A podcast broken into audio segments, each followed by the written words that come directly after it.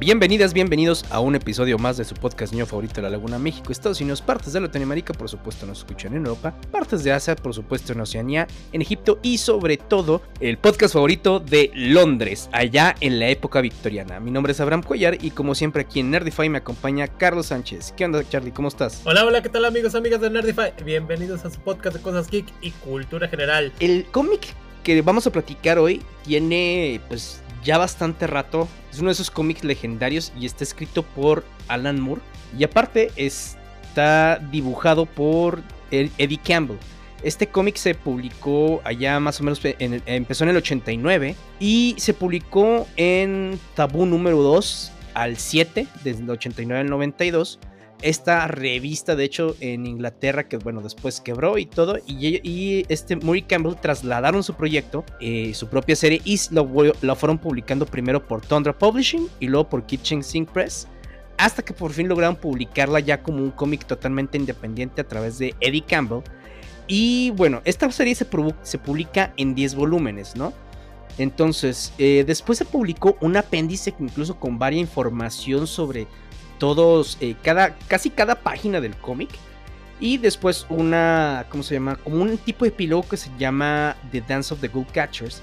Que pues habla un poquito sobre cómo estas teorías sobre, ¿cómo se llama? Sobre ya que el Destripador se fueron dando, como estas historias y cómo eh, la cultura pop lo fue agarrando y fue eh, dando sus propias historias y todo a través de distintos rumores, de algunas verdades que se fueron tergiversando y todo, ¿no? A final de cuentas también Eddie Campbell, por allá del 2018, publica este cómic con, eh, con su Master Edition.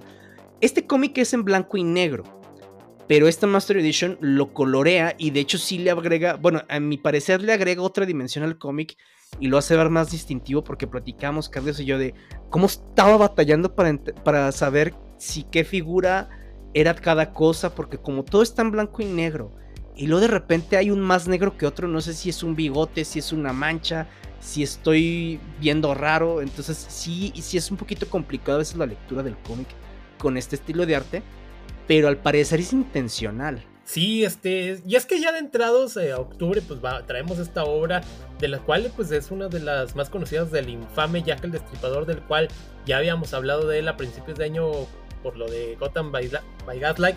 Ahí está disponible el episodio.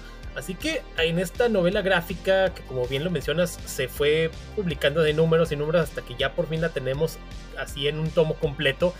Pues Alan Moore se dio la tarea bastante de tarea de, de fumar de todo y también de eso, porque si de repente tiene unos pasajes en los que dices, cabrón, ¿qué están haciendo aquí? Y también este pues vamos a ver, creo que la obra lo que algo me gustó es de que aparte de que se sumerge a los callejones más oscuros de Whitechapel, es que también vemos las perspectivas de las que son las víctimas de estas, estas chicas, de estas señoras en las cuales pues el destino hizo que por X o Y trabajaran en lo que están trabajando y que de hecho cuando investigas un poquito más fuera de lo conocido, ves de que la gran pregunta, ok, si eran prostitutas todas o eran simplemente errores ahí de la marco histórico, así de que sí, ponlas todas como prostitutas. Y en cambio uno se dice, no, no eran. Pero además de que te dicen, estas son las víctimas canónicas, pero también la pregunta es, ¿había más o eran simplemente imitadores que se acoplaban a esto, cosa que vamos a ver también en las cartas que se enviaban a las autoridades, que resultaban algunas así como que, güey, tú no eres, porque esa de escritura está muy chafa como para alguien que se nota que está totalmente letrado. Y incluso el cómic te lo pasa, o sea, el cómic te dice que había, o sea, no imitadores de los crímenes, pero sí de las cartas. Y eso también es como parte interesante a lo que va aludiendo toda la historia. Sí, además de que Ah, pues eran condiciones precarias en todo sentido. Era una zona marginal, sobrepoblada, había discriminación hacia los judíos, hacia irlandeses, las condiciones sanitarias que eran de lo más deplorables y se nota tal cual en las páginas. Pues Inglaterra todavía, güey. Sí, bueno. Así que pues aquí Alan Moore en más de 500 páginas, que la cual sí comentábamos que de repente hay cosas que sí se pudieron haber ahorrado, porque ¿dónde estaba el editor que dijera, oye, hasta a dónde me lleva todo esto? Porque a una curiosidad es que no vamos a ver asesinatos hasta el quinto capítulo. Ajá. Y si dices, güey, acelerenle poquito porque sí está chido lo que cuentan, pero hay, hay pasajes que se los pudieron haber ahorrado. O resumido, güey. Ese, ese es el problema de autoeditarte y no contratar un editor. O sea, que es de lo que mucho también adolecen muchos, eh, y es de lo que critican muchas personas, ¿no? De eh, los cómics o los libros eh, publicados independientemente, en donde sí, tienen otro tipo de ideas y se, y se puede hacer más cosas, pero también al final a veces o sea, adolecen de esa estructura que les da un editor, ¿no? Un editor profesional. Ahora, pues si lo estaban haciendo ellos y a final de cuentas se autoeditaban, pues está cañón. Aquí no le pueden decir, oye, Alan Moore, córtale casi dos tomos, güey, que si bien son interesantes, son demasiado innecesarios para la pinche trama. O sea, porque sí, te cuentan muchas cosas. Eh, como que mucho contexto arquitectónico, mucho contexto histórico, mucho contexto cabalístico también y religioso, ¿no? O sea, lo cual está bien. Y sí tiene un tema eh, sociopolítico y sociocultural bastante interesante que ahorita platicamos sobre él. Pero sí llega un momento en donde las fumadeces. Eh, eh, ¿cómo, te, donde las fumadeces de Alan Moore, por tratar de ponerlo todo en, un tema más cabalístico, más misterioso, absorben demasiado la página y dices, ay, qué hueva, güey. O sea, sí, más místico. O sea, quiso ver y dices, ok, está chido, pero no me dices nada, a fin de cuentas, güey. Sí, de que yo sé que eres mago, pero me vale, güey. Sí, me estás dando vueltas y vueltas al asunto, Alan Moore. Y entonces, pues sí, resulta de repente sí medio tedioso estar leyendo y leyendo que, en este caso, y lo que es Jack el Destripador, no te da pues este, no avanza. Y ahorita la parte interesante es de que él no anda escondiendo quién es, él de volada te dice, este es. Exacto, eso, eso es lo interesante del cómic, porque desde un inicio este, sabemos quién es el asesino y por qué lo hace, ¿no? Entonces aquí no hay ese misterio. Eh, más bien, el cómic se trata de cómo lo va haciendo, cómo está la sociedad alrededor, cómo la policía, porque la policía también sabe, claro. es, este, es cómplice de esto, cómo va tratando de esconderse el misterio de sí misma o de algunos otros de ahí. Este, y cómo eso, pues, tratan de ayudar a esto. O sea, porque, por ejemplo, ¿por qué empiezan a pasar estos eh, asesinatos? Bueno, una de las chicas, esta Alice, es, era amante del príncipe Albert, el duque de Clarence. En ese momento, no me acuerdo si era hijo o nieto de, de, la, de la reina Victoria. En donde, bueno, pues son amantes, se casan secretamente, tienen una hija y pues bueno, obviamente a la realeza no le gusta nada de esto. Manda a atrapar a este cuate que traía sífilis, de hecho, que le contagiaron sífilis. no lo encarcela como tal, pero sí lo... Empieza a volver este, loquito. Ajá, entonces haz de cuenta que la persona que lo había inducido a eso, que era su amigo, era un artista, que lo presentó a, estas prostituta, a esta prostituta, pues entonces él se ve en la necesidad de decirle a la familia real, pasa lo que tiene que pasar, se llevan a la chica a este, se llevan al príncipe Alberto, tratan de cerrar todo. Y luego le piden al doctor, y es un doctor, este. Ay, se William Gold. Este William Gold. Eh, oye, pues mira, eh, tenemos este problema y hemos visto que tú eres aquí de estos médicos que podemos confiar. Le cuentan el problema y él lo que hace es decidir, pues, matar a las chicas, porque ellas también traen un problema en donde les están cobrando un tipo de renta para no golpearlas. Y luego aparte les cobran también renta para no quedarse pues sin casa, sin techo. Derecho de piso. Exactamente, o sea, traen, una bronca económica. Entonces lo que piensan que pueden hacer cuando se más o menos desenmarañan de, ah, este cuate era el príncipe, ¿no? Entonces si no nos dicen, eh, perdón, si no nos dan el dinero, nosotros vamos a contar. Ellas tratan de hacer esto a través del artista, el artista ve que pues esto se le sale de control, lleva la carta al palacio, el palacio ve oye, pues aquí no nos van a estar chantajeando, vamos a matarlas. Y no solamente eso, entonces, eh, no solamente le dan renda suelta este cuate, sino que se involucran incluso la policía, porque por el, contexto, William Gold y muchas personas de la policía eh, y muchos otros aristócratas son masones.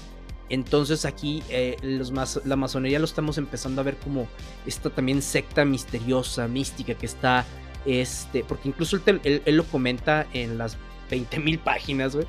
En donde sí, mira, y todos estos eh, ¿cómo? Edificios y toda esta arquitectura está hecha por este tema de los masones que atrás de la historia hemos movido los hilos y todo. Es, y está interesante.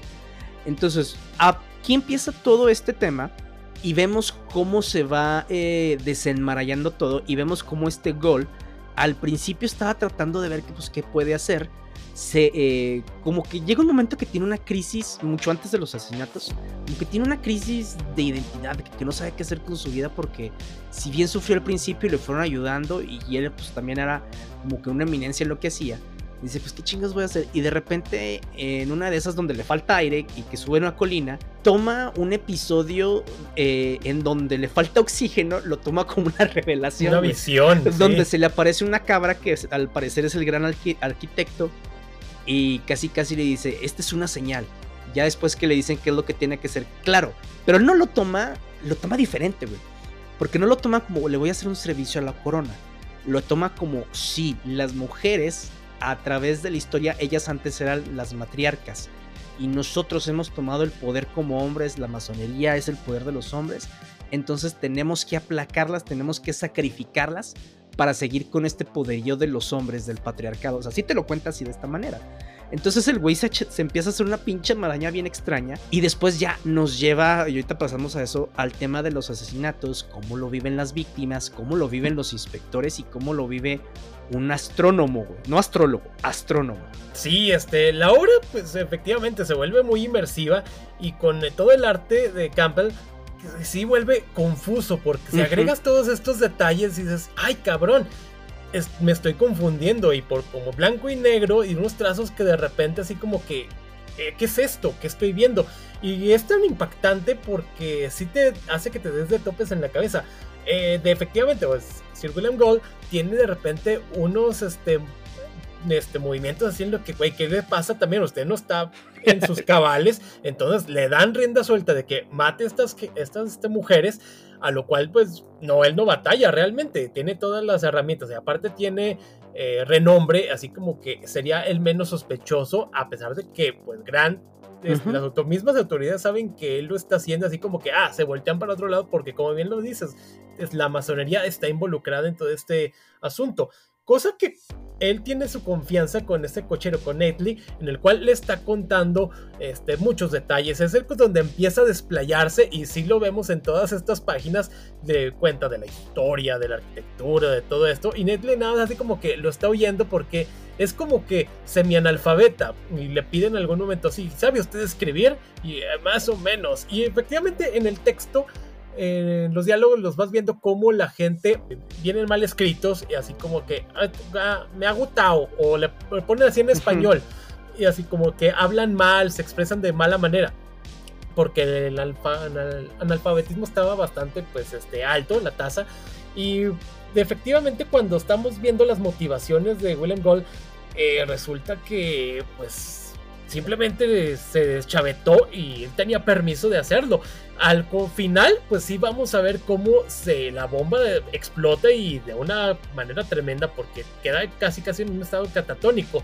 Finalmente, sí, la persecución y todo lo que estás viendo la, de la corona también resulta pues bastante intrigante y te hace que te molestes porque dices, güey, ¿cómo prefieren sacrificar todo eso antes de, que explote todo el escándalo y todo se mantenga en el status quo. Simplemente, ¿quién le va a creer a, unas prostitutas? Y se nota bastante en el machismo de la época de que ah, sí, ¿por qué hacen tanto escándalo por unas prostitutas que mataron y que fuera la primera vez? Así como de que también las autoridades, que largo de aquí prostituta, no te queremos ver. Así, güey, ok, ya sabemos que es un problema, pero así de tal cual les, les, dicen de otra manera, así de que lárgate, lárgate de aquí, puta, y resulta así, güey, tranquilos, bueno. Sigue pasando actualmente esto, pero así se notaba mucho en esta época en la cual pues el machismo estaba todo lo que daba, porque era la época. No, y es que, fíjate, aparte también te, te das cuenta de todas las condiciones en las que vivían, ¿no?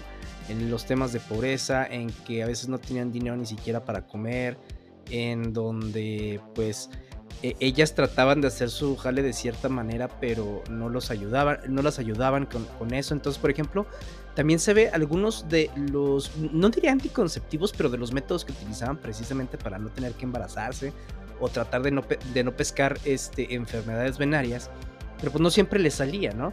Eh, muy pocas de ellas en realidad tenían cuartos, de hecho toda la prostitución se llevaba en las calles y se llevaba a cabo en la calle, o sea, no era... Eh, nosotros, o eso creo yo, ¿verdad?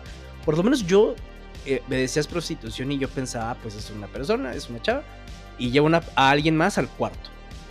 Ahí ese es mi concepto así. No lo veía como de, pues, en los lugares oscuritos o en donde esté. Allá en callejón, ¿sí? Ajá, entonces es de que, o sea, bueno, a mí en lo particular sí me abrió e, ese tema, porque digo, pues claro, güey, o sea, ya, cuando atas caos dices, ah, pues e, es lo lógico, ¿no? Pero en ese momento como que nunca te lo habías, eh, nunca te habías puesto a pensar en esto. Ves, te digo, o sea, toda esta precariedad que tienen, cómo, cómo las tratan, o sea, el, el, tratar de pedir ayuda también es un, un, problema para ellas porque se quedan así que, pues no, güey. Y lo piden ayuda con algunos familiares o amigos. Y como también son personas que durante mucho tiempo han sufrido eh, de X o Y, ¿no? Eh, por decisiones estúpidas o porque de plano les va mal, pues los familiares y amigos es como que, ay, no puedo ayudarte, con permiso, va. Y, digo, en parte no los culpas, güey, pero sí te vas sintiendo mal por, por estas mujeres. Sí, están solas, como cuando a una de ellas que la llevan al, calle, al callejón y el vato, pues este, pues quiere hacer lo que quiere hacer y la chava así de que como que con los muslos y así de que ya, ya está. Y no, no es cierto. Yo sé lo que se siente. Finalmente, pues este, consume el acto y agarra las monedas y se las deja así en el piso, así de que ten, ahí está tu dinero. Cosa que la chava así como que, pues bueno, no le queda de otra más que recoger las pocas monedas que esto. Y sí, o sea, los problemas de que les cobran, este, por protección, por todo esto. Y sí los vas viendo de una manera, te vas sintiendo mal por estas chicas, por estas, este, las víctimas, en las cuales ahorita lo que me mencioné hace ratito es de que les dan cara a ellas, o sea, no solamente quedan, porque ahí había un artículo de que ellas se les dio más importancia ya muertas que vivas, porque eran simplemente casi tratadas como paria de la sociedad de aquellos entonces, cosa que pues era muy normalizado simplemente por la actividad que realizaban. Y todavía, o sea, porque incluso, por ejemplo, lo que pasa después de estos asesinatos, y normalmente con los asesinatos de algún asesino serial, no digo que siempre, pero muchas de las veces eh, se, se traducen sus consecuencias en algún tipo de política pública o en algún tipo de acciones, ¿no? Eh, mayores vigilancias en ciertas partes, ver cuáles son las problemáticas. No digo que siempre, pero por ejemplo, aquí sí una de las problemáticas era precisamente el que las mujeres estuvieran en los barrios de, eh, en los barrios de esa manera, pues lo de menos sería, bueno, pues vamos a tratar de, de, ver cómo poder ayudarlas en ese sentido, si bien no sacarlas de la prostitución, porque creo que tampoco era pues lo que buscaban, por lo menos en la corona, bueno, en, en el gobierno de Inglaterra, pues por lo menos tratar de, de cuidarlas como cualquier otro ciudadano. Pero es que también vemos un tema social en donde, ¿por qué le vas a dar dinero a la policía para que vaya a cuidar a las prostitutas y no a las otras partes de la ciudadanía que consideran como más morales, ¿no?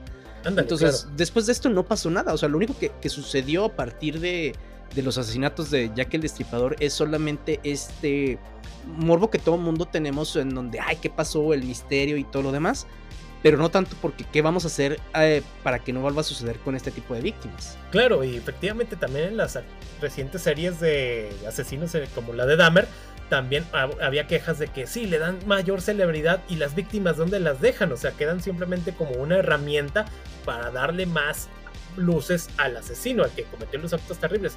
Y acá por otro lado sí pasaba también esto de que las chicas quedaban así, ah, sí, ahí están sus tumbas y tal cual, o sea, nadie se acuerda de ellas y en cambio, Jack el Destripador, que es, simplemente es una de esas figuras que ya lo habíamos dicho, este, como que el aura de misterio prevalece y como a la gente le gusta que así se mantenga, no quieren que se descubra, a pesar de que hay pistas muy sólidas de sobre quién fue realmente, pero sí, no, no queremos saber, simplemente así, figura misteriosa que mataba y tal cual.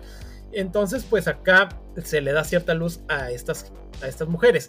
Pero bueno, también está en este, Sir William Gold, quien lo vemos desde un principio que está este, haciendo como una autopsia y el güey está así tal cual tasajeando el cuerpo. dices, ay güey, este güey ya sabemos quién es.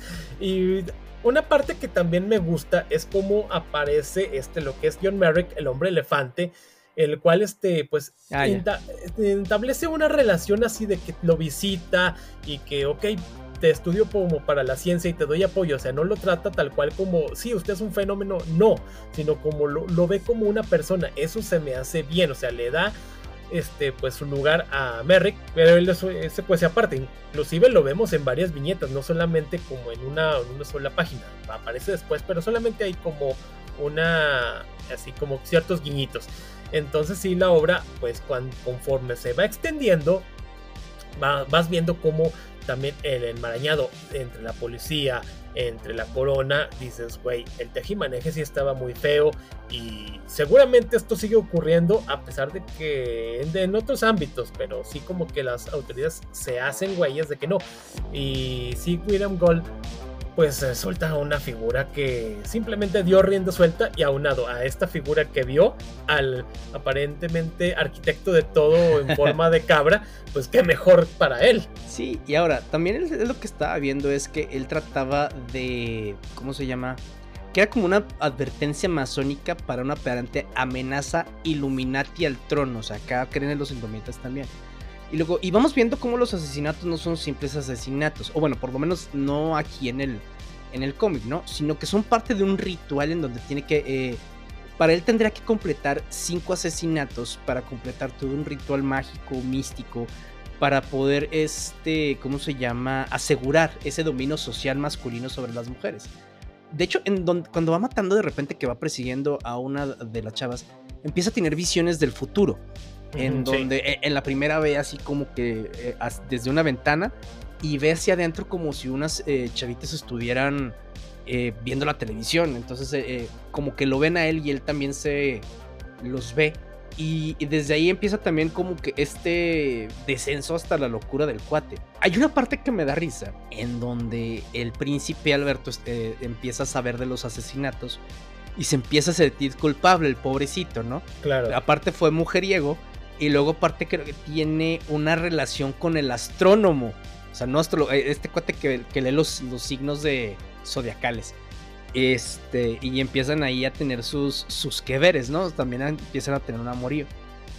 Y, y, otra de las cosas también interesantes, no solamente de los chas, es que también esa pobreza imperante en Londres, eh, al, sobre todo a final del siglo XIX, en donde había gente atrapando palomas en la calle para poder comer, güey. O sea, sí, sí, sí nos muestran muchísimas veces Europa como el pináculo, pero sí hubo un momento en donde Europa estaba de asco, güey. Sí, estaba la fregada. o sea, ninguna otra parte del mundo estaba tan de asco como ahí, güey. No, y veías como que te vas más para atrás y ves las condiciones, no sé, en la Edad Media de sanitarias y eran de lo peor. Simplemente la gente agarrando sus desechos y arrojándolos por la, por la ventana. Y ahí el que le cayó, le cayó. Y acá pues tal, acá el enmarañado no era este, distinto, las condiciones eran igual, o sea, tú tenías básicamente rascar para sobrevivir. Y sí, o sea, cazando lo que palomas o no sé, hasta ratas inclusive, ¿por qué no? Todo lo que, lo que se pudiera con tal de tener un día más, poder ver el sol, por bueno, aunque bueno, había mucha niebla, así que no creo que había mucho sol. y sí, este, pues son las cómo se funcionaba en aquel, aquel entonces y actualmente pues sí es un lugar turístico por las cuestiones infames del lugar, pero si este, te das cuenta de que sí Alan Moore se metió a estudiar, se metió a indagar todo esto, aunado también cositas de ficción que le tuvo que agregar para volver más interesante todo el detalle y pero sí este creo que sí está bastante bien documentado y lo vas viendo en esos apéndices que vienen al final o también en el otro compilado que está ahí aparte donde vienen todos los detalles. Pero sí este me gusta todo esto me gusta todo el marco histórico me gusta cómo lo fueron desarrollando a pesar de que sí se vuelve muy extenso pero está chido realmente pero cuando algo que ahorita mencionaste al principio la pues en tomo ya coloreado que es el que causó polémica, diciendo de que, bueno, es necesario porque se va a volver más gráfico. O sea, te vas de extremos acá. De primero así que no notan los detalles y acá los vas a ver con todo. O sea, y hay este, viñetas en las cuales alguna de las víctimas se ven totalmente destazadas y así colorizado, pues sí se ve como que con mayor impacto, cosa que sí generó cierta polémica por ello, de que era necesario. Y también con los puristas, porque no, esto tiene que estar en blanco y negro. Ándale, sí. ¿Por qué le ponen colores? Mira, yo tenía que pasar a veces de la de la, la, original en blanco y negro a la de color porque hay cosas que no alcanzaba a ver. Y yo, ¿qué diablos es esto, güey? O sea, como que no sé, eh, eh, no había matices entre el negro. Eras negro y, se, y es negro, güey. Ajá, sí. O sea, no había matices, no había como que grises ni nada. Entonces, este, en la de color digo, ah, ok, ya, ya le entendí qué es. Y le seguí, porque muchas de las veces que, ¿qué verga estoy viendo? ¿Qué es esto? Ajá, entonces, este, y, y, Eddie Campbell dibuja muy bien. De hecho, hay partes en donde él se ponía a dibujar uh, casi, casi a calcar retratos eh, de la vida real como el de, se me olvida el de este Blake, no me acuerdo cómo se llama, pero calcar eh, pinturas de la vida real, eh, los trazos arquitectónicos los hace muy bien cuando los quiere hacer. Y cuando no, es un montón de rayones y se acaba. Rayones, exacto. Que, ajá, que digo, a final de cuentas creo que es parte de todo esto, pero. Este. Y luego, fíjate, vamos a otra parte. De hecho, ya casi a la mitad del cómic mató a casi todas las mujeres. Este, yo dije, ah, chinga, pues, ¿cómo que me ¿Y ahora qué sigue? Sí, güey, que no, ¿cómo que nos faltan otros cinco, güey? ¿Y luego qué vamos a hacer? Total, aquí se viene la otra parte, ¿no? en donde pues la gente dice, pues ¿dónde está el culpable? Y pues la policía necesita pues un culpable. Entonces un pobre cuate que se llama Druid, pues es un profesor en una escuela privada y todo, pero pues el cuate ya no, no tiene mucha familia, es muy reservado, pues él venía fuera de Londres, o sea, no tenía amigos y pues lo, eh, o sea, lo agarran como chivo expiatorio. Entonces lo que hacen es que, aunque ellos tratan de ver así ciertas cosas de cómo, eh, de cómo despedirlo de su, de su propio trabajo. Dicen, no, es que sabes qué, te vamos a despedir de aquí porque besaste a un alumno en el parque, ¿no? Cuando el cuate lo que dice, pues es que lo abracé porque lo está animando de, ah, pues tú puedes, ¿no? Claro. Pues entonces el, chavito pues, lo acusa con el papá, le dice, ay, es que me besó o es que me abrazó. Entonces, pues ya hacen todo esto, lo despiden, total, ya eh, se, pues ahí se emborracha y la policía masónica llega y lo autosuicida, ¿no? Entonces. Lo arrojan al agua. Sí, lo arrojan al agua y es de que no, miren, este güey era el malote, ya, pero se suicidó. Sí, sí, inclusive también vemos la parte de este inspector de Frederick Aberline quien tiene que regresar a Whitechapel, en lo cual él desprecia, porque le dice a su esposa, es que yo salí de aquí, estuve trabajando en las calles, los cuales era deplorable el trabajo que yo realizaba, no me gustaba, y ahora tengo que volver para sacar estos crímenes, cosa que le desagrada totalmente. Y si vas viendo también ese lado en el cual la gente aspiraba a salir y por X o Y no podías, cosa que cuando puede este inspector y lo tiene que regresar para resolver estos estos crímenes que son de repente muy gráficos, sobre todo el último, la última de las muertes y la destaza más que a todas, creo que con más furia. Inclusive se ve en el dibujo como la, le arranca la cara, se ve así el ojo, parte así de los dientes, muy gráfico. Y lo cual dices, güey, nadie quiere ver eso como este, autoridad, estar, ahí presentes, inclusive a los mismos policías, así como que, ay, en qué cabrones estamos este, tratando de resolver, quién es esta persona.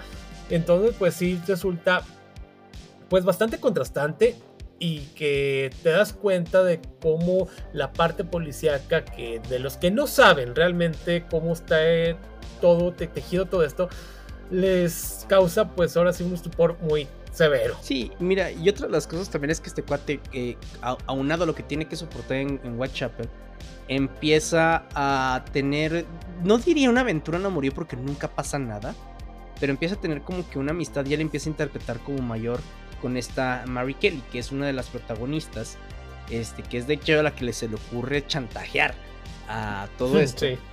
Y es la, única que se puede escapar de Jack el Destripador, porque en una de esas mata a una compañía, bueno, no era una compañía de cuarto, era un amante que tenía en ese momento, y la mata sin querer, y luego mata a, a otra persona pensando que ya acabó con eso, pero ella al final de cuentas puede huir. Y de hecho este Fred le da dinero por, eh, para no, es que tengo problemas, no, ten, ahí te va el dinero, ah, así como yo te voy a chacar de chambear, mija, casi, casi, ¿no? De hecho, cuando ella ya no regresa eh, a, a, seguirse reuniendo con él, aquí nunca tuvieron absolutamente ningún tipo de contacto sexual ni nada. Él este, se enoja y se queda así como, ah, pinches morras, bla, bla, bla. O sea, dándote a entender otra vez lo, lo que está tratando de empujar eh, el cómic, ¿no? O sea, del machismo que está perseverando en esta época y pues que de hecho Murte lo hace ver como que sigue todavía, o sea, adelantándonos un poquito al final del cómic, incluso este, vemos cómo todo esto impacta la cultura pop y que a final de cuentas, o sea, el machismo sigue predominando. O sea, que Golf a final de cuentas, entre comillas, triunfó en su, en su cometido, ¿no? Y de, antes de todo esto, está, les habíamos platicado del astrónomo, ¿no? Perdón, el astrólogo. Astrólogo. Que es el, el astrólogo de la reina. Como quiere tomar venganza de William Gold, porque aquí, oye, él también sabe lo que está haciendo este cuate. Y William Gold dice, ay, tú eres un astrólogo, o sea, como que pinche vato, y se burla de él. Pues va y monta como que un tipo de show clarividente en donde él dice que cómo pasa, eh, que él sabe dónde está el asesino y dónde lo puede encontrar, ¿no?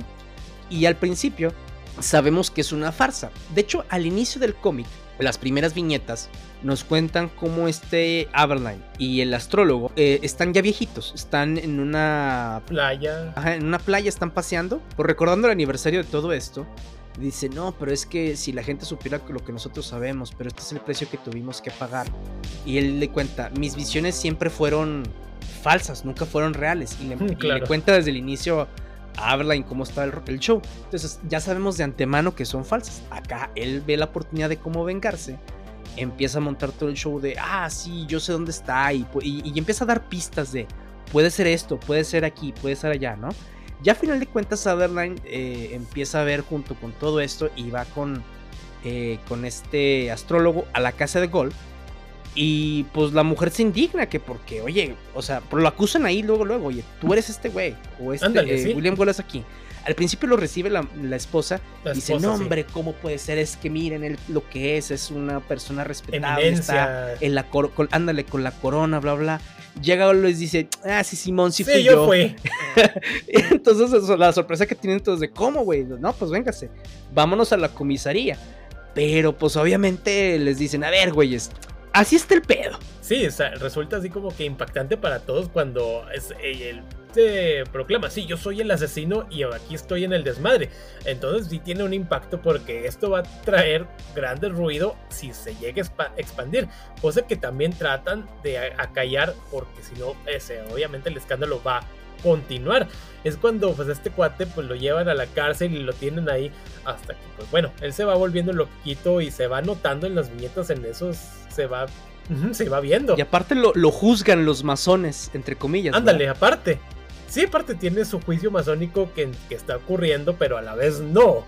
Porque está, pues ya está más para allá que para acá. Sí, y él dice: No, ustedes no me pueden juzgar porque yo soy más, soy más arriba de ustedes. Ustedes, pinches áreas inferiores y los masones de. Ah, bueno, chingó mi madre. Pero todos modos, al final de cuentas, lo encierran. O sea, y lo que le dice el inspector de Scotland Yard a Aberline es de: Oye, mira, este cuate, o sea, sí los mató, pero no necesariamente por lo que le dijo la reina, sino que pues estaba loquito y mató por loquito, así vamos a dejarlo. Y ya que al cabo ya tenemos un chivo expiatorio, o sea, y como para callarlos, les, les dan ciertas sumas de dinero para que ellos puedan hacer pues con ellas lo que, lo que les dé su regalada gana, ¿no? Este, entonces pues compran su silencio, aceptan el soborno, pero a final de cuentas este Fred renuncia y se une a una agencia eh, privada de detectives y pues Liz también así como que, ah, ya. Y a final de cuentas, por ejemplo, al fin, eh, tenemos ya casi al final una serie de visiones típicas de, pues de lo que ha hecho todo Alan Moore en todo el cómic, en donde Gol ve que, pues sí, él a final de cuentas pudo llevar a cabo este ritual masónico de dominancia sobre las mujeres, en donde ve el futuro y ve que cómo eh, Londres cambia, cómo las torres son, este, ¿cómo se llama? Eh, efigies eh, fálicas en, claro. ¿cómo se llama? Que, representan a la masculinidad y cómo el patriarcado sigue ganando y que todo se está yendo al carajo y cómo él, cómo él sirvió de inspiración y él es el espíritu de todos los demás asesinos seriales que salieron después de, ahí. Y, ahí queda, entonces el cuate al final tiene como una, que una aparición y se le ve así como que en, esta pues casa de campo en donde parece que vemos a Mary Kelly y que tiene hijas y las nombra igual que las, sus amigas a las que a las que asesinaron, ¿no? Entonces ella puede ver al final de, de cuentas a este espíritu de este Gol. Le dice, ah, vuelve donde veniste, vuelve al infierno. Y ahí se acaba, ¿no? Ahí termina. Sí, entonces, este, pues sí, realmente la obra, pues sí es impactante. Sí te deja a entender te da visualización de sobre todo de toda la clase pues obrera, la clase trabajadora, cómo le tenían que fregar día a día y sobre todo también cómo la misma vida pues este, las autoridades y todo eso les ponían trabas, inclusive en la parte que resulta este, bueno, en un contexto histórico es de que también pues los ricos se, se enriquecían, valga la redundancia, a costa del, pues, de los pobres, por mantenerlos así, vamos a mantenerlos que pobres y nosotros nos enriquecemos a costa de ellos. No es como si no siguiera pasando, ¿verdad? Claro, no, no, eso ya, ya pasó. Es el, el pobre es pobre porque quiere. Dirían por ahí. Ya, porque no trabajan gratis, así como Eugenio Derbez, para que ganen experiencia. Ándale. Che, gente desagradecida ya sé. No, qué mal. Entonces, pues, este, sí me, gusta la obra, resulta pues bastante interesante y te ayuda a comprender ciertas cosas de toda la historia de Jack el Destripador visto desde un lado, desde el punto de vista de Alan Moore y de Eddie Campbell, en el cual obviamente como mencionamos, sí tiene sus rasgos de ficción, pero sí como que te ayuda a que comprendas más todo este misterio y te visualice más, o sea, te ayuda a tener un panorama más amplio. Pero sí, o sea, todo el maneje también de meter a la corona, todo eso, yo creo que también la reina, bueno, los descendientes también es como que, ay, ¿nosotros por qué o qué? Digo, quién sabe en aquellos entonces cómo estaría el asunto en la era victoriana, pero sí, este, sí puedes darte color también en la película que salió en, que fue en 2001, la cual obviamente odió Alan Moore que sale ahí en los créditos, pero así. Y no lo culpo, güey. Está libremente abierta. Es de esas películas en donde sí, aquí sí te entiendo, güey, ¿no? Porque, por ejemplo, vimos la liga de... Es... La gente extraordinaria. Ajá, platicamos de la gente extraordinaria en, en otro capítulo. Y platicamos precisamente, sí, o sea, no se parece nada al cómic. Como película está buena. Pero pues entiendes por qué Alan Moore dice, no mames, güey, o sea, qué pedo. Y luego, eh, por ejemplo, está B de Vendetta y Watchmen, que a final de cuentas son buenas películas. Si bien, sí, obviamente eh, están interpretadas de alguna otra manera, un poquito lo que eh, pretendía Alan Moore. A final de cuentas, creo que siguen siendo eh, películas lo más fidedignas al cómic que pueden. Pero aquí sí con la de From Hell, con la película que soy protagonizada por Johnny Depp, sí está bien diferente. Ahora, yo de hecho había visto la película muchísimo antes de ver el libro. Y la película se me hace una película pues bien, o sea, me entretenía, dice, ah, mira, ya el Destripador y todo lo que sea, ¿no? Y pues, y, la trama es algo similar, no igual, pero similar. Este, acá. Nada más que, pues sí, acá Johnny Depp eh, sí tienen un romance y ella, él se sacrifica y bla, bla, bla, y la madre. Entonces sí le cambian muchísimas cosas. Y entiendes por qué Alan Moore dices, ah, güey, o sea, la película no está mal, pero si ya sabes de dónde viene y ya viste el material original, dices, ah, sí, razón, sí, se mamaron. entiendo. Estoy, estoy, enojado, diría Alan Moore. sí, no, nada que ver. Allá sí es un misterio. Así, acá no, no sabemos quién es, güey. No, acá el misterio es descubrir quién es. Acá el misterio lo avientan por la ventana desde, las primeras páginas, güey. Sí, porque era lo que querían. Era que la historia se fuera por otro lado. Ya. Aquí fuera máscaras. Exactamente. Entonces sí, te digo, si entiendes a Alan Moore en ese sentido, en de, ay, güey, sí le cambiaron totalmente. También, yo creo que hubiera sido muy complicado sacar eh, algo muy fidedigno al cómic, a la novela gráfica, y tratar de venderlo como una película comercial. Si tú la, la adaptas, pero no eh, pretendiendo hacerlo lo más comercial posible, yo creo que sí te puede salir con la tuya, pero pues sí. Eh, muchos de los cómics son muy complicados de adaptar. Sí, exacto. Y entonces, pues a veces sí resulta interesante.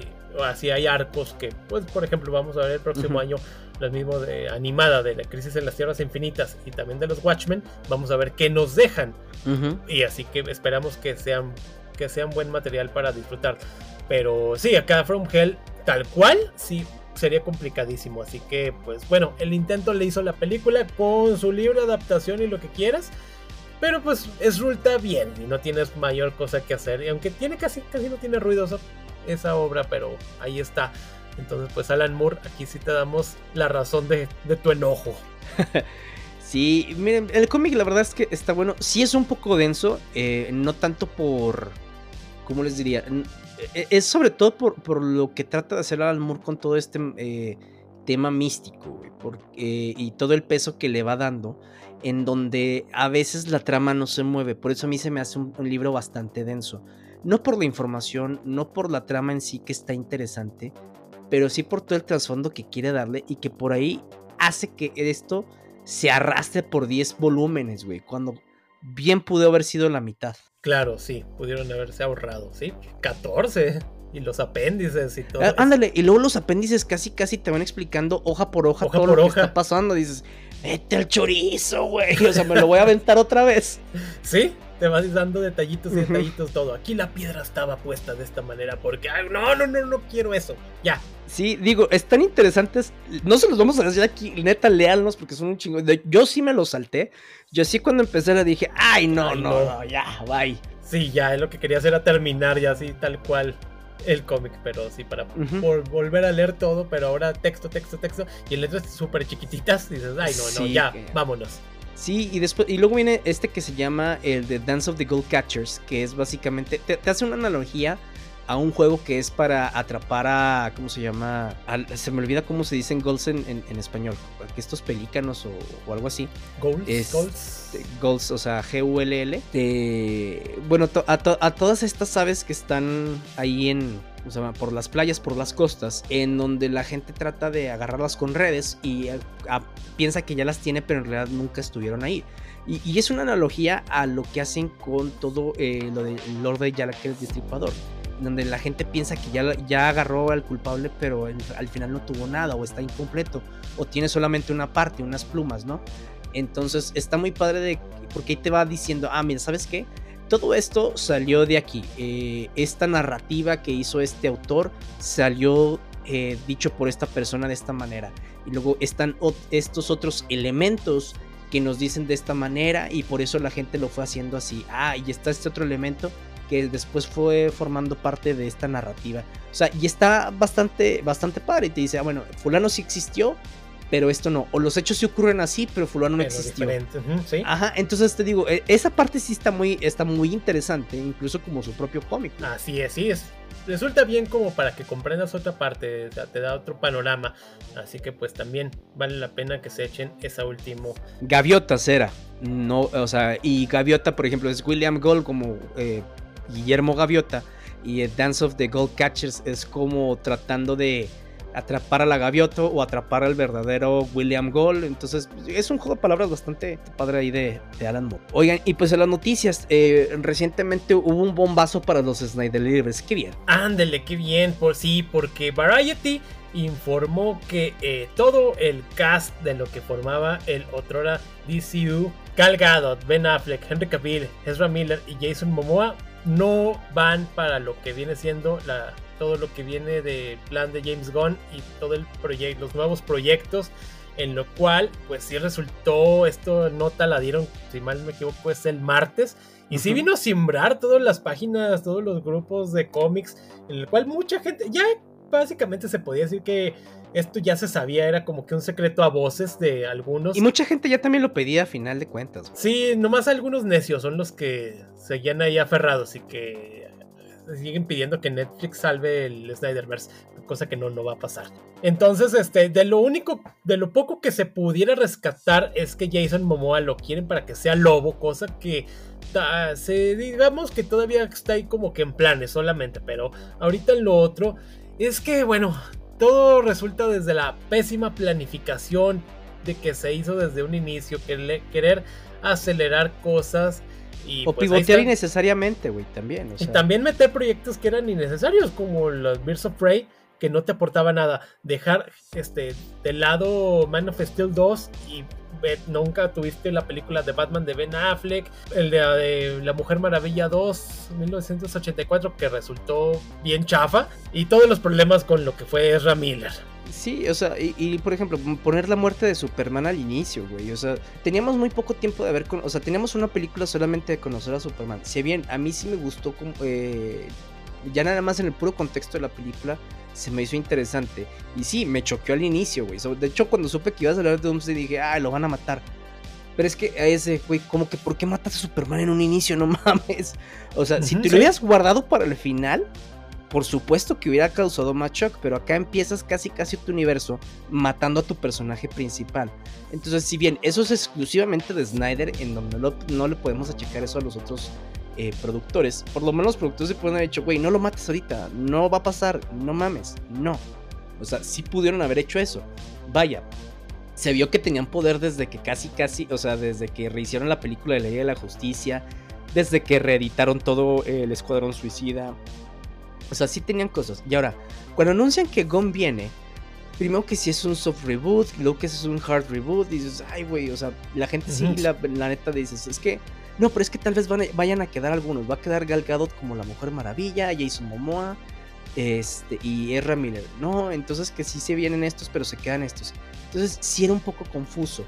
Y la gente dice, mira, güey, si vas a resetear, resetearlos todos, Todo. de una vez. Y también ese era, este, era mi posición ya después de esto. De, ¿Sabes qué? Resetealo todo.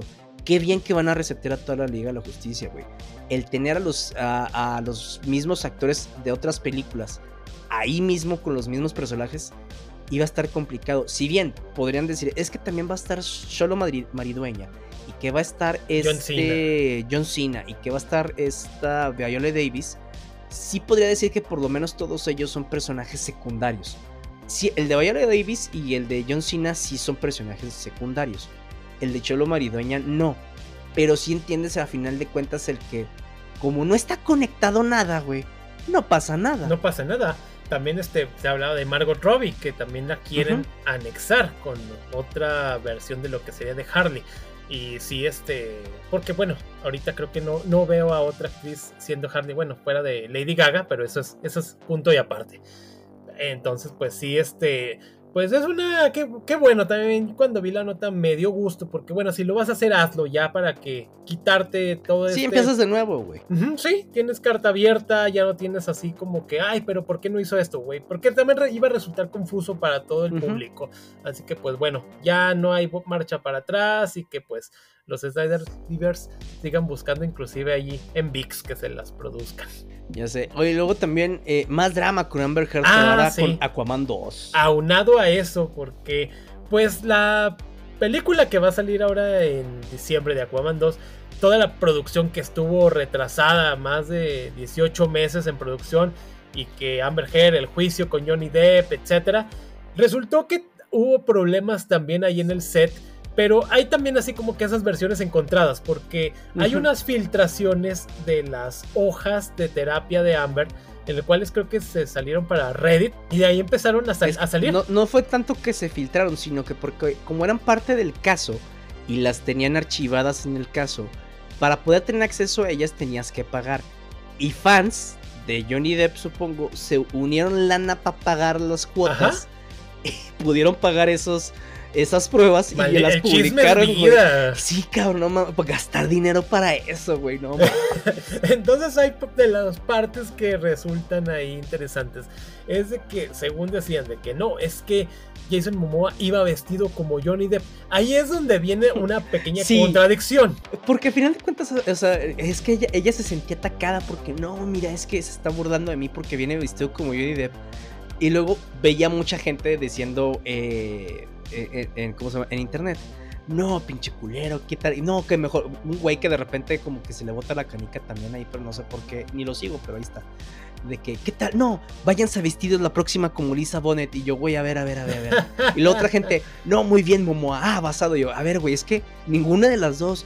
El cabrón así se viste. Ajá, o sea, si tú ves un post de Momoa desde hace más de dos años o, sea, yo empecé a seguir a Jason Momoa cuando lo anunciaron como Aquaman. Y en su, eh, en su Instagram viene cómo se viste. Claro. ¿Ves cómo se viste Johnny Depp, Pues tienen el mismo estilo, bohemio de rockero. el mismo lo dice el representante, es un estilo bohemio.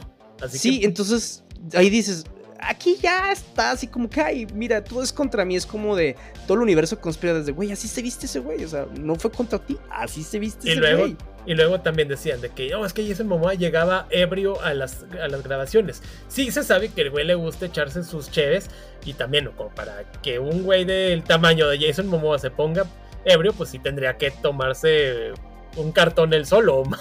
Sí, y punto que llegó ebrio, güey, o sea yo el problema. Entonado. Sí, o, punto que sí llegó hasta vomitándose, ¿no?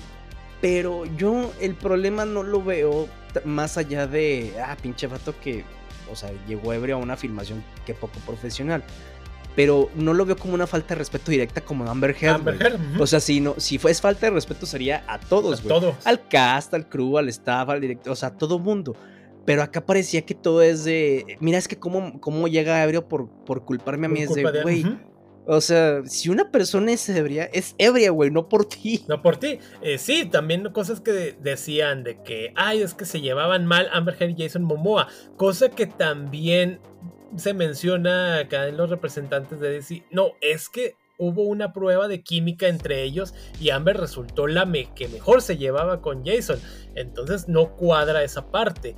A lo cual este también te lleva a lo, a lo siguiente. Se rumora de que, ok, la van a quieren que la despidan. Ok, James o este James Wan este, no le hacía caso, la hacía sentir menos, que ella se sentía una paria en el set y que mismo donde aparece este Elon Musk, que se dicen que mandó por medio de uno de sus representantes legales una carta diciendo de que si la despedían él iba a ir a quemar la casa, a lo cual él nunca se, nunca se expresó tal cual, y ni lo iba a hacer ni nada.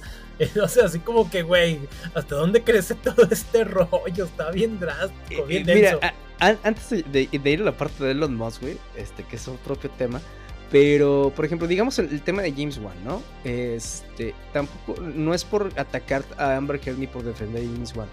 Si bien pudo haber pasado, yo creo, de las dos siguientes maneras. Tal vez James Wan sí la estaba haciendo para un lado, güey.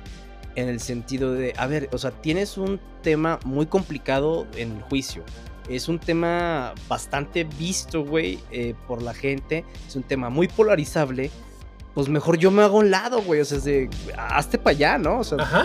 es, es co- o sea, no me vayas a salpicar y fíjate, le salpicó, ¿no? Y la otra es también, Amber se pudo haber sentido así, e independientemente de que James Wan haya hecho o no, pues con todo el tema que trae y la paranoia, pues supongo que, ay, mira cómo me están tratando. Tal vez él sí trataba de mantener su distancia y ella lo, lo vio de otra manera, o tal vez sí estaba haciendo así, güey. Eh, no lo voy a justificar, pero tal vez sí estaba haciendo así con, ay, güey, mira, mejor tú para allá, ¿no? Y pues no lo dudo. Este, entonces, esa sí la veo así como puede ser cualquiera de las dos cosas.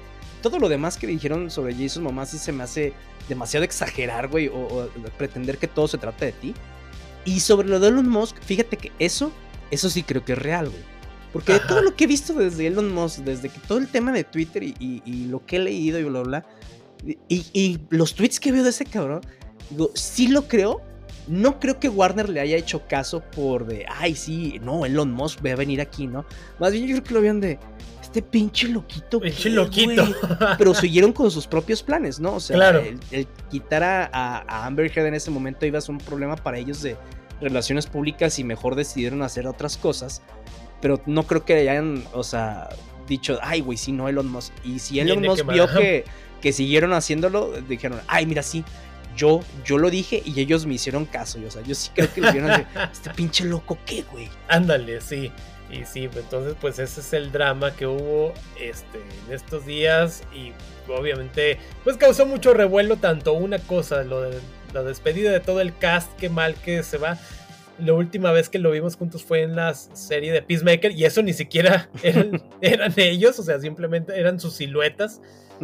Pero pues sí que lástima. Un cast muy bueno y pésimamente este, utilizado, mal, mal aprovechado. Porque sí eran los héroes de reinterpretados de una mejor manera, de una, una manera más actual. Y pues bueno, se echó al traste. Ahora pues tenemos la oportunidad de verlos de nueva cuenta con nuevos actores y actrices, en lo cual pues pinta prometedor, por lo menos en lo que se ve. Así que pues bueno, James Gunn tiene chamba. Por otro lado, ahora brincamos a Marvel, en el cual también el día de hoy, bueno, el día miércoles, este, salió una nota por medio de, de Hollywood Reporter, un artículo bastante extenso de que todo, de algo que veníamos mencionando también, que, que ojalá todo lo que las huelgas hayan hecho mella para cambiar algunas cosas y sí están pasando porque resulta que el proyecto de Born Again de Daredevil los que fue, eran los escritores de Chris Ord y Matt Gorman, en los cuales se menciona que fueron despedidos de manera silenciosa a finales de septiembre, pues todo lo que llevaban grabado, resultó que Kevin Feige pues fue a ver y no le gustó, o sea, simplemente dijo, esto no está funcionando, se van porque todo está cambiando, los proyectos más recientes están saliendo mal, Secret Invasion mal, este, Miss, Miss Marvel mal, She-Hulk mal. entonces, pues sí tienen que tomar el timón porque se está yendo al traste todo esto. A lo cual eh, lo que se menciona es de que Daredevil, o bueno, usted Charlie Cox no aparecía con el traje de, Daredevil hasta el cuarto episodio y que la serie se está enfocando mucho en la parte legal. Cosa que pues que no se estaba pareciendo casi nada a lo anterior de Netflix. Bueno, ahí bien esa es otra cosa, esa es secuencia aparte porque sí, ese fue un error que los hayan dejado esos proyectos así tal cual, de que no, nunca existieron, vamos a hacer soft reboot de esto. Entonces pues el, la problemática también viene en que una gran sorpresa, estas series no tienen showrunner, estas más recientes de, de Disney, Netflix, de, bueno, de, de, Marvel. No hay showrunner, o sea, no hay quien lleve una coherencia en la cual ahora la nueva planificación es de que ya contratar showrunner para que embone, que embone todo y pues salga cabrón esto. Y es que se me hace increíble, güey, que no hayan tenido showrunners desde un inicio, o sea, porque hasta ahorita, fíjate, si no mencionan eso en el. En esta nota, yo ni cuenta, güey. O sea, sí, tampoco soy de los que se quedan viendo todos los, los créditos de, ah, mira, si tiene showrunner, no tiene La neta es que no me doy cuenta. Entonces, ahora que lo mencionan, dices, ah, cabrón, o sea, se, se me hace también tan increíble. Porque normalmente cualquier serie, aunque sea miniserie, tiene un showrunner que le ayuda a darle cierta coherencia a todo, ¿no? este, que sabe por dónde va a ir la trama, que, tiene como que toda esta visión en general. El que no lo tenga, pues sí está bien pinche complicado. O sea, ya ves de repente que algunos capítulos muy fuertes, otros muy, muy sosos. O sea, bastante desconexión. Y luego, el que hayan, eh, se hayan centrado sobre todo en la parte de abogados, a mí no se me hacía tan mal, pero que no, que aparezca Daredevil hasta como el cuarto episodio de cuántos te gusta que sean ocho. Pues sí, es que le iban a dividir en dos partes. Pero es, es que sí, es, es, mucho, güey, o sea, es mucho tiempo el que no aparece el héroe en escena. ¿Qué es lo que va a ver la gente? Al héroe en escena. Si bien sí es interesante ver todo lo demás, se me hace muy complicado, este... Y pues no sé, creo que están pivoteando digo, están a tiempo, pero muy tarde, güey. Claro, sí, porque ya cuánto tiempo ha pasado. Inclusive también lo que de los cambios que se vienen es de que ya se va a grabar episodio piloto para checar cómo se va a ir manejando y que ya no se va a grabar toda la serie de golpe como se venía haciendo y que simplemente pues ya cuando la tenían nada más hacían regrabaciones en las partes que no les gustaban, de que aquí vamos a poner parche tras parche cuando pudiste haber evitado todo esto y evitar pérdida de tiempo de todas las series y pues obviamente dinero. Eh, también se habla de que traer productores ejecutivos con experiencia, este, hacer temporadas de, con temática un poquito más largas y sólidas, no tanto en cuanto a números de episodios, sino que ya tengan mm, este, un hacia dónde va la serie, no nada más estar sacando miniseries casi como que, ah, el eventillo de la semana y tal cual, y se te olvida como fue la de Miss Marvel, que solamente, ah, apareció y ya, hasta que parezca la película. Eh, de ahí pues da el brinco también en lo que viene siendo este, lo que era el director de Moon Knight, este Mohamed Diab, el cual dice que por el momento para el personaje no hay nada, simplemente no hay una temporada 2 y no se ha mencionado mayor hacia dónde va, cosa que resulta pues realmente contrastante porque la serie es buena, es de lo mejor que ha sacado recientemente, está con Oscar Isaac, en el cual él mismo lo, dice, o sea, él ha tenido conversaciones, pero simplemente nada más, o sea, no hay este, tan, eh, algo tan serio para que él continúe haciéndolo cosa que pues él lo hizo muy bien como Mark Spector y, y sus otras personalidades. Y sí, o sea, uno se saca de onda porque queda de lado personajes buenos y le quieres dar más vuelo a otros, inclusive la de Miss Marvel que dicen, ok, puede tener temporada 2 dependiendo si le va bien o mal a la película. Sí, ay, güey, es que mira, también entiendo que mucho de esto es un problema de streaming también en general, o sea, si bien la calidad de los shows no son problema del espectador, entiendo el por qué tratan de sacar varias cosas, como para tratar de decir, miren, vengan a contratar nuestro servicio de streaming, ¿no?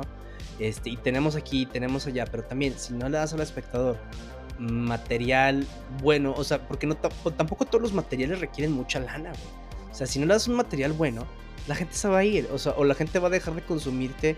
La gente que había contratado Disney Plus por el tema de Marvel, pero para seguir viendo las series, al rato dice, bueno, mejor eh, al rato si quiero ver una película me lo aviento, pero ya no voy a estar pagando, güey, ¿no? Ándale, claro.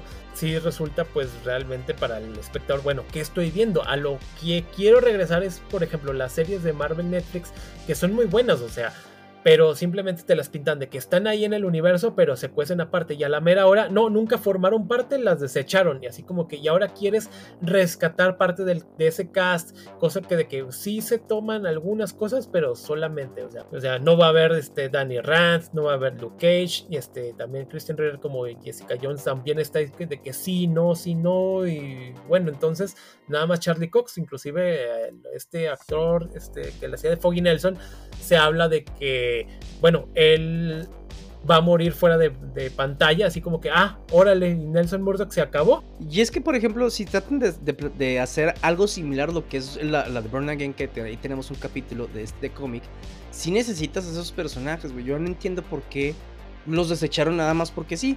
Y no pasa nada si dices, ah, ¿sabes qué? Pues sí retomamos todo lo que ya estaba, güey.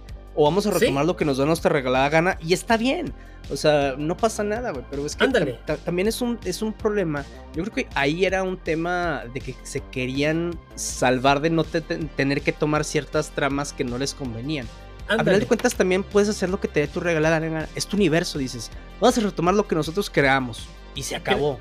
Sí, y creo que todo esto viene también por la, el fracaso que fue la de Secret Invasion, en la cual salió también en este reporte todo el desmadre que hubo fuera de ya en la producción, porque te hablan de que primero el, lo que era el director principal, que era este Kyle Bradstreet, creo que se llama, y empezó y luego lo despidieron, traen a otro y resultó más problemático, o sea que estaban también en el cast, en el crew también había cambios, cambios y pues no había una coherencia, no había una secuencia y todo era un desmadre a la hora de la, de la producción. Dicen que la gente no se llevaba bien y que en algún momento todo estalló. Así que despidos, malos manejos y ya vimos que inclusive el, el, guion principal que se tenía se desechó y cuando llega el otro, ah cabrón, ¿y esto qué pedo? O sea, la idea que vimos inclusive en una, este, en una exposición de todo el, el arte de los Skrull es totalmente diferente y resultaba mejor que lo que vimos en pantalla. O sea que aquí finalmente sí se, nos damos cuenta de cómo terminó estallando la bomba. Y pues bueno, ahí está la serie, creo que es la peor calificada. Creo que el último capítulo tiene apenas un 7% de aprobación ahí en. Rotten Tomatoes, si no es que menos. Entonces, pues sí, es tiempo de que pues cambien el sistema, de cómo vienen manejando, y cosa que parece que ya lo van a hacer tarde, pero lo van a hacer. Sí, porque el pobre Samuel L. Jackson ya eh, aparecía en escena casi casi con la cara de ya páguenme, güey, nomás vengo aquí que me paguen. Claro. Y no lo culpo. Ándale. Y luego también en temas, digo, no similares de streaming, pero también con, con este de, de películas. A24, al parecer, va a buscar hacer películas un poquito más comerciales, ¿no? Si bien eh, tiene muchas películas de autor, eh, películas que han ganado Oscars, pues de eso no se puede vivir para siempre. Ándale. Entonces, porque sí, tiene películas muy aclamadas, pero con muy pocas ganancias, en donde la que más ha tenido ganancias ha sido de 100 millones o 110 millones, que es la de todo en todas partes al mismo tiempo, que ganó sí, muchos Oscars pero, que a final de cuentas no, no, era, sí, no era un éxito comercial como, como, lo, como lo hemos visto, ¿no? Y por eso pues ha estado buscando, eh, ha visto cómo tratar de hacer otras películas comerciales, como para traer ese balance, ¿no? Entre las películas de autor que quiere seguir haciendo y estas películas que básicamente le ayudan a financiar todo esto, pero que les, que les den lana. de hecho, han, han, estado buscando los derechos de, de, la franquicia de Halloween. De Halloween, sí. No sé si ya los, los, o sea, si ya los han conseguido, en qué parte de las prácticas van. Pero se entiende, güey. O sea, a final de cuentas, sí, tiene películas muy buenas. Este, que a mí en lo personal me gustan, pero pues que en taquilla no, no llaman la atención. Y sobre todo, güey, en, este ambiente tan complicado que, hemos estado viendo en los últimos años, casi creo que a partir de pandemia, este, en donde muchas películas que piensas que van a, recaudar mucho, casi no recaudan, güey. Eh, porque la gente dice, pues mejor me espero a que salgan en streaming, ¿no? O sea, y no las culpas, porque yo también hago lo mismo de, ah, fíjate que esta se me antojó, pero, güey, están estas otras híjole, no, no, sabes que mejor me espero que salga en streaming y ya la veo. Sí, y ahorita que mencionas lo de Halloween, lo que sí va a sacar a 24 es que van a la producción de una serie precuela de Viernes 13. Creo que se llama Crystal Lake. Entonces, de esa no ha habido noticias recientes, pero ahí va a estar. Inclusive hay unas páginas de fanarts de, de A24 y ya tienen ahí algunos, que algunos muy chidos realmente, que sí valdría la pena que los agarraran, pero este, así que pues bueno, qué bien por A24 que se aviente, porque tiene películas muy interesantes y otras que no las produce, pero sí adquiere los derechos de distribución. Eh, sí, pues bueno, ahí están. Sí, pero no, no, uno no vive del arte siempre. Del arte, exactamente. Ojalá que sus proyectos ahora sí con mayor presupuesto y que sean este, ahora sí bombazos en taquilla, sean buenos y que conserven la calidad. El sello, el sello de A24. sobre todo. Este, eh, también, pues bueno, ya de las últimas notas, este, lo que es el director, volviendo a Marvel, lo que es este Mark Sharkman, quien él fue el que dirigió la de WandaVision, él mencionó hace días que pues ya el cast de la película de los cuatro fantásticos ya está, ya está, ya no hay que buscarle, simplemente pues este se va a revelar una vez que termine la huelga de actores, así que pues bueno, de las cosas que se habían mencionado Adam Driver, yo creo que pues él sí de plano él no, ya creo que lo habían desechado, entre otros, pero así que pues bueno, ya tenemos, ahora sí, nos faltan los nombres que nos, nos lo revelen. Sí, yo espero que dejen a este, híjole, se me olvida el nombre, pero el que la hizo de Mr. Fantastic en la de Motivos of Madness. Este, Krasinski. Ándale, John Krasinski, ya está Emily Blunt, que es su esposa como su Storm. Pues digo, ya son esposos, güey. Se parecen a los personajes, pues ya pues ¿Ya qué más quieres? Y los fans quieren. Ah, exactamente, entonces dices, pues no hubo sorpresa aquí, pero qué chido, ¿no? Y ya, ahora sí buscas ver, qué pasa. Este. Y en, y en otras noticias también, eh, recientemente se dio a conocer que Tom Hardy va a colaborar con este Scott Snyder, Scott Snyder que es el que ha escrito los numerosos cómics de Batman, de hecho tuvimos aquí, uno aquí de la corte de los búhos y la tan eh, controversial Dark Knights Metal, van a colaborar junto con Frank Thierry y Ryan Smallman en un cómic que se llama Arcbound, ¿no? Este cómic es de ciencia ficción y va a constar de 12 tomos en donde nos comentan que en, un futuro la Tierra es como que este, pues, todo terreno baldío. Y hay una empresa galáctica que busca los recursos eh, que tienen diferentes planetas para seguir este, explotándolos y que trata de seguir eh, su mismo consumismo para no morir y que no le importan la vida en los demás planetas. Entonces, digo, se escucha interesante. Eh, sí, de hecho, sí mencionan que es como una crítica a lo que estamos viviendo hoy con, con esta explotación de los recursos. Y aunque no han dicho qué sé yo va a publicar este cómic, no, no sabemos si es eh, DC, si es Marvel, si es este Image, si es IDW o cuáles. Este, sí, van, sí dijeron que este es el, el, inicio de, un, de todo un universo. Como que este es como que eh, lo principal, que, que, de aquí se pueden ramificar muchísimas otras historias, lo cual también se ve interesante. se me antojan bastantes cómics de ciencia ficción. Y bueno, este se va a ser publicado hasta marzo del próximo año. Pero ahora este fin de semana en la New York Comic Con van a sacar un tomo eh, para coleccionistas precisamente, que es el primero, para esta New York Comic Con. Claro, ojalá nos invitaran. Así que pues bueno, estaría bien, luego le echaremos... Mínimo la mole, güey. Ándale, ya he perdido la Carnage.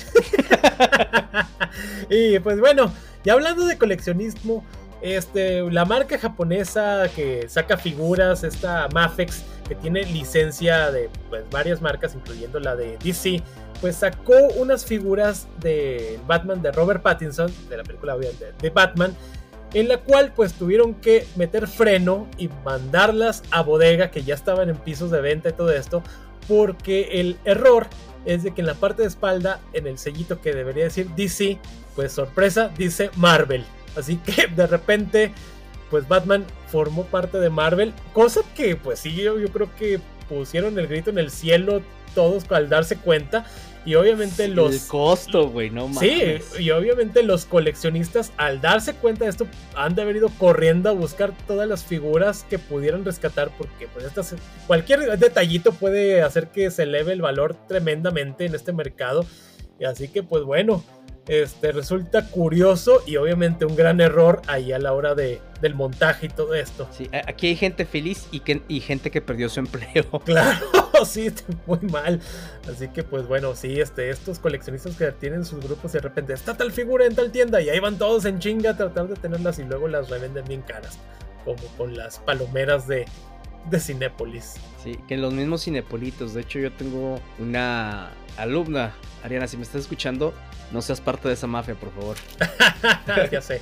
Sí, oigan, y bueno, eso ha sido todo de nuestra parte. Esperemos que les haya gustado el capítulo. No se olviden que sacamos episodio todos los viernes, que nos pueden seguir en nuestras redes sociales, en Facebook, Instagram, TikTok, Threads. Y recuerden, mi cuchillo está tan bonito y afilado que quisiera ponerme a trabajar ahora mismo si tengo la ocasión. Buena suerte, sinceramente suyo, Jack el Destripador.